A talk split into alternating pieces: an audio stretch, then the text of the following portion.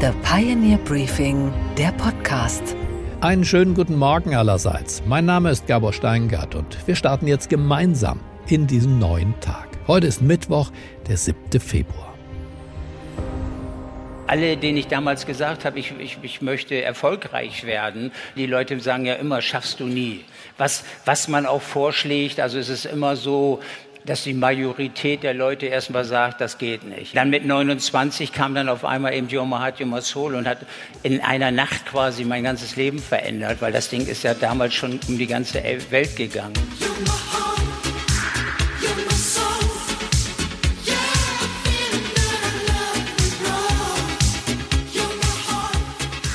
Dieter Bohlen spricht hier auf dem Founder Summit über seine Anfänge. Der Selbstdarsteller und Self-Made Man erzählt gern von seinem Durchbruch Mitte der 80er Jahre. Mit Modern Talking ging es los und ging es auch gleich durch die Decke. Der Dieter hatte es allen gezeigt. Und da kam natürlich auch wirklich, damals konnte man mit, mit, Musik noch sehr, sehr viel Geld verdienen. Und das Erste, was ich gemacht habe, war, der, was jeder Bekloppte gemacht, ich habe mir einen Ferrari gekauft. ja. Muss, weil ich wollte allen unbedingt zeigen, ey, der Penner aus Oldenburg, der hat es geschafft. Ja. Heute wird der Mann 70 Jahre alt, da gratulieren wir doch artig immerhin. Dieter Bohlen ist ein erfolgreicher, vielleicht sogar der erfolgreichste deutsche Musikunternehmer, große Klappe, aber eben auch viel dahinter. Manche bewundern ihn, weil er so erfolgreich ist und immer sagt, was er so denkt, falls er denkt. Und er lässt uns immer teilhaben an seinem Privatleben. Hier zum Beispiel Mitte der 90er Jahre in der Harald Schmidt Show, wo er seine neueste Ehe, diesmal mit der damals noch unbekannten Verona Feldbusch, besprechen wollte. Wie, wie hast du gemerkt, dass das die Frau ist, die äh, du jetzt heiraten musst? Wie lange habt ihr euch gekannt vorher? Das habe ich eigentlich gar nicht so richtig gemerkt, aber ich... Äh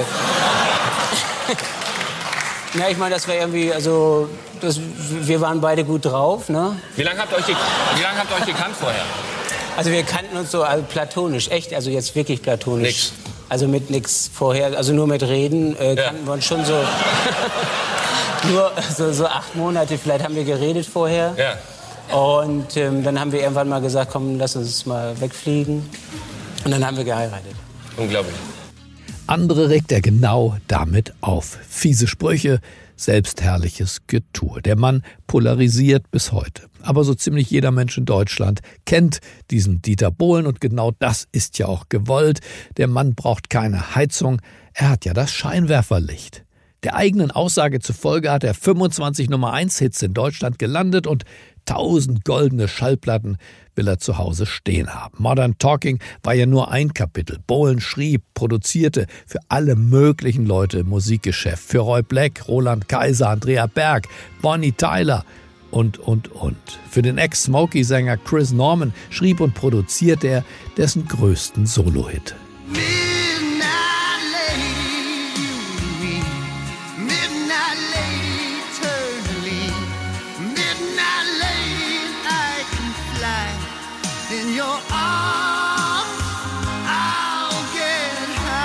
Dieter Bohlen aber wollte nie nur Musikproduzent sein oder die eine, die bessere, wie er glaubte, Hälfte von Modern Talking und Dauerthema der Bildzeitung. Er wollte vor allem ernst genommen werden. Er will, dass wir ihn so ernst nehmen wie er sich selbst.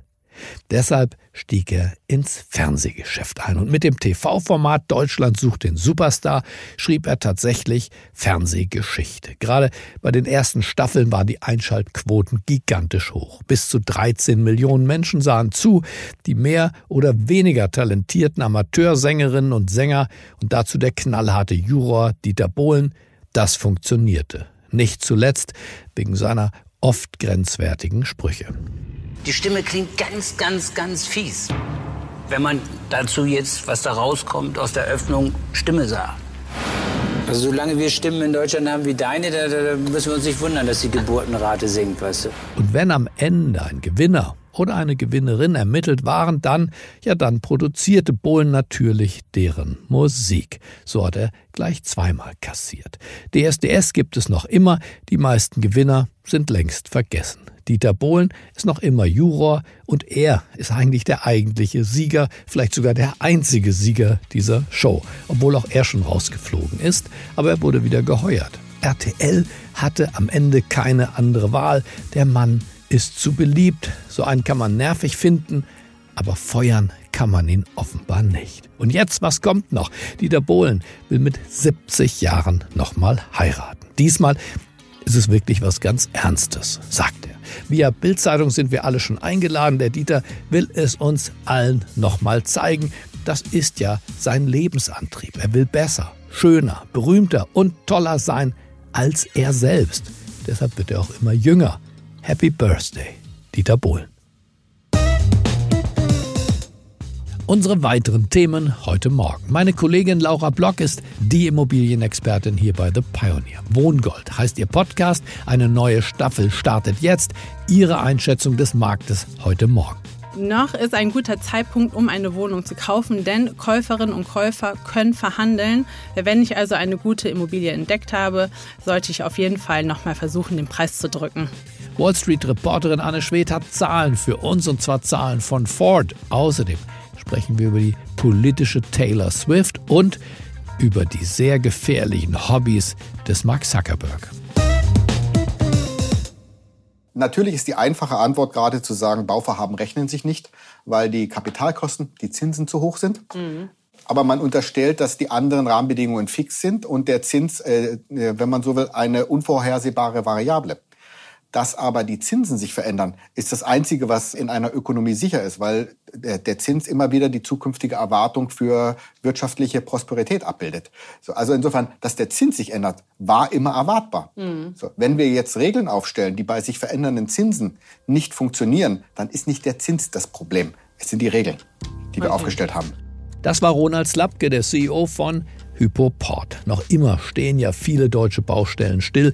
Man sieht das überall im Lande. Bis einschließlich November vergangenen Jahres, so sagt es das Statistische Bundesamt, wurden insgesamt so 240.000 Baugenehmigungen erteilt.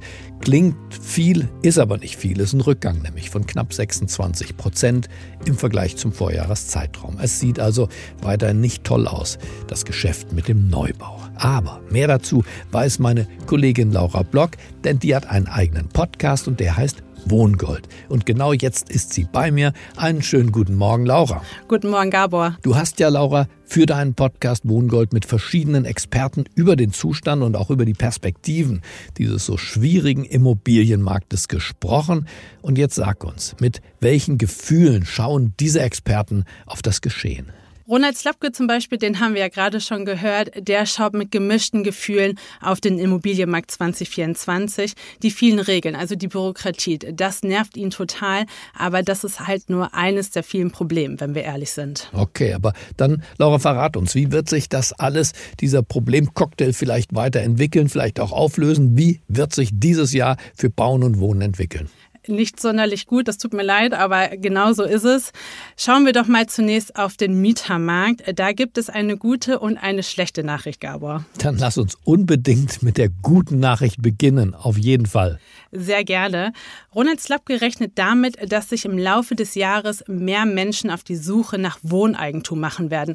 Warum ist das so? Na, weil die Bevölkerung hier in Deutschland wächst. Das heißt, der Wohnraum wird knapper. Wer kann, sucht sich also eine Eigentumswohnung. Daraus folgt. Für Mieter heißt das gerade, es wird wieder etwas mehr Angebot geben, weil die, die ausziehen aus einer Wohnung, machen eine frei.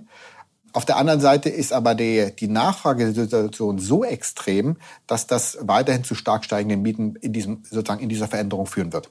Also Mieten wird im Laufe des Jahres 2024 teurer werden. Okay, also das ist die schlechte Nachricht, habe ich verstanden. Die Mieten steigen, wieder mal steigen die Mieten. Die Zinsen andererseits sind ja am vergangenen Jahresende wieder gesunken, werden vielleicht in diesem Jahr weiter sinken, eigentlich doch positiv. Also Laura, gibt es nicht doch mehr Bewegung auf Frischluft am Immobilienmarkt, also als Quelle von Zuversicht? Äh, ja, du hast recht. Die Zinsen sind leicht gesunken. Wir sind gerade bei 3,4, 3,5 Prozent. Ronald Slapke beobachtet momentan eine Seitwärtsbewegung am Immobilienmarkt. Was heißt das? Das heißt, dass die Preise für Wohnungen und Häuser erstmal stabil bleiben. Mit einem veränderten Zins kann sich natürlich aber auch das Kaufverhalten auch ändern. Sollten die Zinsen steigen, können wir nochmal eine Beruhigung des Marktes sehen. Auch relativ schlagartig nochmal wieder. So, das heißt, in beide Richtungen ist das Jahr 2024 aus heutiger Sicht offen. Ich tendiere dazu, gerade bei sowas wie dem Zins, der sich in einem Gleichgewicht bewegt, davon auszugehen, dass es ja ungefähr gleich bleibt im Jahresverlauf, dann würde ich sagen, nimmt die Menge der angebotenen Immobilien im Zeitablauf äh, äh langsam ab im Laufe des Jahres 24, weil Menschen jetzt handeln. Noch ist ein guter Zeitpunkt, um eine Wohnung zu kaufen, denn Käuferinnen und Käufer können verhandeln. Wenn ich also eine gute Immobilie entdeckt habe, sollte ich auf jeden Fall nochmal versuchen, den Preis zu drücken. Verstehe. Uns fehlen in Deutschland aber schätzungsweise knapp 800.000 neue Wohnungen. Also wie geht die Bauministerin, wie geht Clara Geiwitz dieses Problem an? Gute Frage. Im vergangenen Jahr gab es ja bereits einen Baugipfel im Kanzleramt mit Clara Geiwitz, mit Olaf Scholz und den verschiedenen Verbänden. Es bewegt sich also etwas, wenn auch nur ganz langsam. Und es wurden auch zahlreiche Förderprogramme verabschiedet, darunter ein KfW-Förderprogramm für den Wohnungsbau im mittleren bis niedrigen Sektor. Meine zweite Gesprächspartnerin Aigül Özkan, sie ist die Hauptgeschäftsführerin vom Zentralen Immobilienausschuss sehr langer Name, die begrüßt das natürlich, das KfW-Förderprogramm. Ähm, das ist ja Förderung, äh, denken immer viele, das ist wie Subventionierung, das ist äh, ausgegeben und dann verloren. Nein, das ist es nicht. Es soll ja ankurbeln, es ist ein Darlehen, das sozusagen dafür sorgt, dass ich jetzt im Neubau wieder Bewegung reinbekomme. Und was uns persönlich sehr freut, ist, dass wir mal den mittleren Mietwohnungsmarkt jetzt ähm, äh, in Angriff nehmen. Das heißt, da, wo wir tatsächlich in der Bevölkerung, sozusagen in der Mitte der Gesellschaft Wohnraum brauchen. Gabor, es ist eines der größten Förderprogramme aus dem Ministerium. Die Details dazu werden gerade noch ausgearbeitet, aber, und das habe ich gestern aus verschiedenen Kreisen gehört, heute treffen sich Verbände und Bauministerin im Ministerium, um eben diese Details zu besprechen. Na gut, aber das Ganze kann dauern. Förderprogramme dauern, bis sie tatsächlich Wirkung zeigen an der Baustelle auf dem Wohnungsmarkt. Gerade in Deutschland, Laura, dauert es ja Jahre, bis ein Bauvorhaben umgesetzt wird. Ja, absolut richtig, Gabe. Darüber habe ich auch mit Eigel Özkan gesprochen. Sie sagt, und das ist ja richtig oder ich finde auch relativ optimistisch ausgedrückt, sie sagt, wir brauchen mindestens zwei bis drei Jahre, bis wir eben die Früchte ernten von diesen Förderprogrammen. Vor allem sei es jetzt wichtig, dass Aufträge in den Büchern der Unternehmen landen, sonst würden eben am Ende viele Fachkräfte fehlen. Und wir müssen, und das war der letzte Appell und vielleicht auch der, der, der, der, das letzte i-Tüpfelchen, das wir nochmal gesagt haben, wenn wir jetzt die Menschen, die in der Branche arbeiten, nicht halten können, weil wir nicht neue Projekte starten, mhm. dann werden sie uns äh, verloren gehen, wie damals in der Corona-Zeit, wenn wir in der Gastronomie und Handel denken. Die kommen nicht wieder, sie kriegen sie nicht mehr motiviert wiederzukommen. Und diese Leute fehlen uns dann nicht nur im Neubau, sondern sie fehlen uns in der Sanierung und Sanieren im Bestand ist eines der großen Aufgaben, die wir haben, gleichzeitig zum Neubau. Womit wir ja beim Thema Bauwirtschaft sind. Also die vielen Maurer, Elektriker, Dachdecker, die es ja gibt, bis gestern gab, und die können jetzt alle gar nicht arbeiten auf dem Bau, die drehen Däumchen. Ja, ganz richtig. Also, wenn die Auftragsbücher leer bleiben, müssen Unternehmen zwangsläufig ihr Personal entlassen. Ist ja logisch. Wenn es keinen Auftrag gibt, dann gibt es auch keine Beschäftigung. Fachkräfte die dann so schnell nicht wieder zurückkommen. Stichwort Corona-Pandemie und Restaurants. Tim Oliver Müller, Hauptgeschäftsführer vom Hauptverband Bauindustrie, rechnet mit einem Stellenabbau von knapp 10.000 Arbeitsplätzen allein in diesem Jahr. Ronald Slapke glaubt, es sind zehnmal mehr. Wir haben zwei Millionen Jobs in Deutschland in der Baubranche. Der Auftragsmangel ist jetzt bei 60 Prozent der Unternehmen angekommen. Warum dann nur 10.000 Jobs wegfallen sollen und nicht 100.000, verstehe ich gerade noch nicht. Mhm. Also ich würde mit deutlich größeren Jobverlusten in 2024 in der Baubranche rechnen, wenn nicht dramatische Veränderungen in den Rahmenbedingungen eintreten. So, also insofern, die Baubranche ist noch auf dem Weg nach unten. Liebe Laura, das klingt alles ziemlich düster, aber wir sind ja tapfer heute Morgen. Also mit wie viel neuen Wohnungen können wir denn in diesem Jahr noch rechnen? Gaber, du musst jetzt noch einmal ganz tapfer bleiben. Diese Zahl sieht nämlich überhaupt nicht gut aus. Das Ministerium und auch der Immobilienausschuss rechnen mit knapp 265.000 neuen Wohnungen. Zur Erinnerung, das Ziel war ja mal 400.000 neue Wohnungen. Also davon sind wir weit entfernt. Aber, und jetzt kommt es leider noch ein bisschen schlimmer, Ronald Slapke rechnet nicht mit 265.000 Wohnungen. Er sagt maximal 200.000 neue Wohnungen in diesem Jahr. Das heißt, Laura, im Klartext für mich zum Wiederholen. Es fehlen noch mehr Wohnungen als heute. Die Mieten werden noch mehr steigen als heute. Aber ähm, wer jetzt eine Immobilie besitzt oder kauft. Was ist mit dem? Ja, der kann eigentlich nicht viel verkehrt machen. Das kann man wirklich mal so feststellen.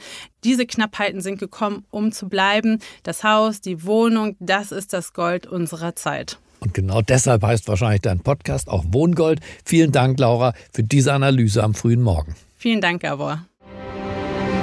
Und was ist heute an den Finanzmärkten los? Da blickt der Pharmakonzern Eli Lilly auf ein voraussichtlich erfolgreiches Jahr 2024. Mehr dazu weiß unsere Frau an der Wall Street in New York. Einen wunderschönen guten Morgen, Anne. Guten Morgen, Gabor. Sag uns, was hat die Anleger von Eli Lilly gestern so positiv gestimmt? Ja, echt super Zahlen und eine sehr optimistische Konzernführung. Eli Lilly glaubt, im laufenden Jahr vor allem durch die neue Abnehmspritze C-Pound abräumen zu können. Da wird ein deutliches Umsatzwachstum erwartet. Im abgelaufenen Quartal gab es ja auch schon einen Umsatzplus von 20 Prozent und einen Gewinnplus von 19 Prozent. Die neue Abnehmspritze gibt's ja erst seit Anfang Dezember. Die schlägt also noch nicht voll zu Buche. Und um die Nachfrage zu decken, sollen jetzt auch noch die Produktionen weiter ausgebaut werden. Die Aktie legte vorbörslich dann um 5% zu. Insgesamt haben wir damit jetzt einen Jahresplus bei der Aktie von 19 Prozent und eine Marktbewertung an der Börse von über 600 Milliarden Dollar. Damit ist Eli Lilly der weltweit am höchst bewertete Gesundheitskonzern. Auch Ford, der Autokonzern, hat ja Zahlen vorgelegt. Sag uns, wie sehen die aus? Ja, geht so. Der Absatz konnte zwar um 7% gesteigert werden. Unterm Strich stand aber ein Verlust im abgelaufenen Quartal. Ein Problem, was Ford ja zuletzt hatte, war der Streik der Autogewerkschaft in den USA. Der ging ja über Wochen und sorgte dafür, dass 100.000 Autos nicht pünktlich produziert und ausgeliefert werden konnten. Das andere Problemkind, das Ford immer noch hat, ist das geringe Interesse der Amerikaner an E-Autos. Neun von zehn Autos, die Ford verkauft, sind Verbrennermodelle. Reine E-Autos machen sogar nur 3,6 Prozent aus. Die E-Autosparte macht bei Ford weiter wachsenden Verlust. Von Ford hieß es deshalb jetzt, man werde weitere Investitionen in die E-Auto-Produktion an die Nachfrage anpassen. Es dauere einfach länger, bis die von der breiten Masse der Kunden akzeptiert werden. Ford kündigte aber an, dass dieses Jahr zusätzliche Gelder an die Aktionäre ausgeschüttet werden sollen. Im ersten Quartal gibt es eine zusätzliche Dividende von 18 Cent pro Aktie und das freut natürlich die Anleger. Die Aktie von Ford legte nachbörslich um 6,3 Prozent zu. Und was, Gabor, geht eigentlich gar nicht? dass der Meta-Chef Mark Zuckerberg mit dem Vermögen seiner armen Investoren so fahrlässig umgeht. In seinem Jahresbericht hat Meta jetzt die Investoren gewarnt, warnen müssen vor Zuckerbergs Leidenschaft für Extremsportarten, denn das kann kritisch für die Firma werden. Seine Hobbys könnten, heißt es da, zu schweren Verletzungen und auch zum Tode führen. Hilfe! Zu seinen Hobbys gehören Kampfsportarten wie das brasilianische Jiu-Jitsu und einen Pilotenschein will der Mann jetzt auch noch machen. Auweia. From the very first session that I did, like five minutes in, I was like, where has this been my whole life? Ein Mann mit einer derartigen Erfolgsgeschichte sucht und findet seinen Kick offenbar nicht beim Joggen und auch nicht beim Bodenturnen. Er suche geistige und auch körperliche Herausforderung, erzählt er hier im Interview. So it's like, all right, what's a thing that is both like just super engaging physically, but also intellectually, and where you can't afford to focus on something else? Sein Widersacher Elon Musk kennt da ganz andere Wirkstoffe, von Pferdebetäubungsmitteln bis Ecstasy Musk, einer der reichsten Männer der Welt, entspannt am liebsten offenbar im Drogenrausch und besorgt damit nicht nur seine Anleger, sondern auch seine Mitmenschen. Von Hedonismus und Kontrollverlust versteht Familienvater Zuckerberg wenig. Will er auch nicht, Gott sei Dank. Also sollen ihm doch ein paar aufregende Hobbys gegönnt sein. Den Rest des Tages verbringt doch einer wie er ohnehin völlig gefahrlos vorm Bildschirm oder im Metaverse. Okay, Gabor, und was hat dich heute Morgen wirklich überrascht? Dass eine Popsängerin zum wahlentscheidenden Faktor in den USA avancieren könnte. The Grammy goes to Taylor Swift for Midnights. Gerade hat die Amerikanerin Taylor Swift für ihr neues Album Midnights erneut den Grammy in der Rubrik Bestes Album gewonnen. Und jetzt auch das noch. Eine neue Umfrage deutet darauf hin, dass sie für viele Amerikaner der Faktor ist, wenn sie darüber nachdenken, wen sie bei der Präsidentschaftswahl im November denn eigentlich wählen sollen. 18 Prozent gaben an, genau den Kandidaten zu wählen, den Taylor Swift auch unterstützt. Das nenne ich mal eine politische Influencerin. 2020 hatte sie, wie hier in einer Netflix-Dokumentation gezeigt, trotz familiärer Widerstände, Widerstände aufgrund von Sicherheitsbedenken, dann doch zur Wahl von Joe Biden aufgerufen. The other thing, just from a security So you think people- Taylor Swift comes out against Trump. I don't care if they write that. I'm sad that I didn't two years ago, but I can't change that. I'm saying right now that this is something that I know is right, and you guys, I need to be on the right side of history. And if he Taylor- doesn't win, then at least I, I, at least I tried. Macht sie das diesmal wieder? Die Trump-Fans sind schon nervös. Beim Pro-Trump-Sender Fox News werden Verschwörungstheorien über sie und ihre Rolle in dieser Wahlkampagne in Umlauf gebracht. Sie sei von Biden und auch dem Pentagon installiert, heißt es. So erzählt es zumindest Jesse Waters, Fox News-Moderator und, ja, stadtbekannter Märchenerzähler. Well, around four years ago, the Pentagon's Psychological Operations Unit floated turning Taylor Swift into an asset during a NATO meeting. Die Fans von Taylor Swift, die sogenannten Swifties in den Swing States, die könnten am Ende also den Unterschied machen. Noch ist unklar, ob sie sich überhaupt wieder politisch engagiert oder ob sie einfach nur ein ganz normaler Superstar bleibt.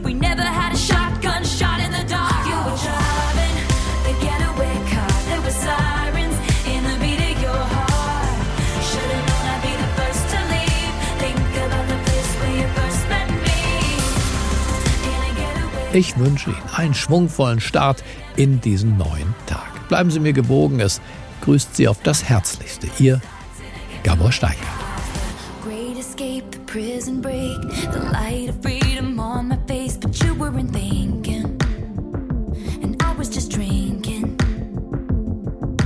He was running after us, I was screaming, go, go, go. But with three of us, honey, it's a sideshow, love story, and now we're both sorry. We're both sorry.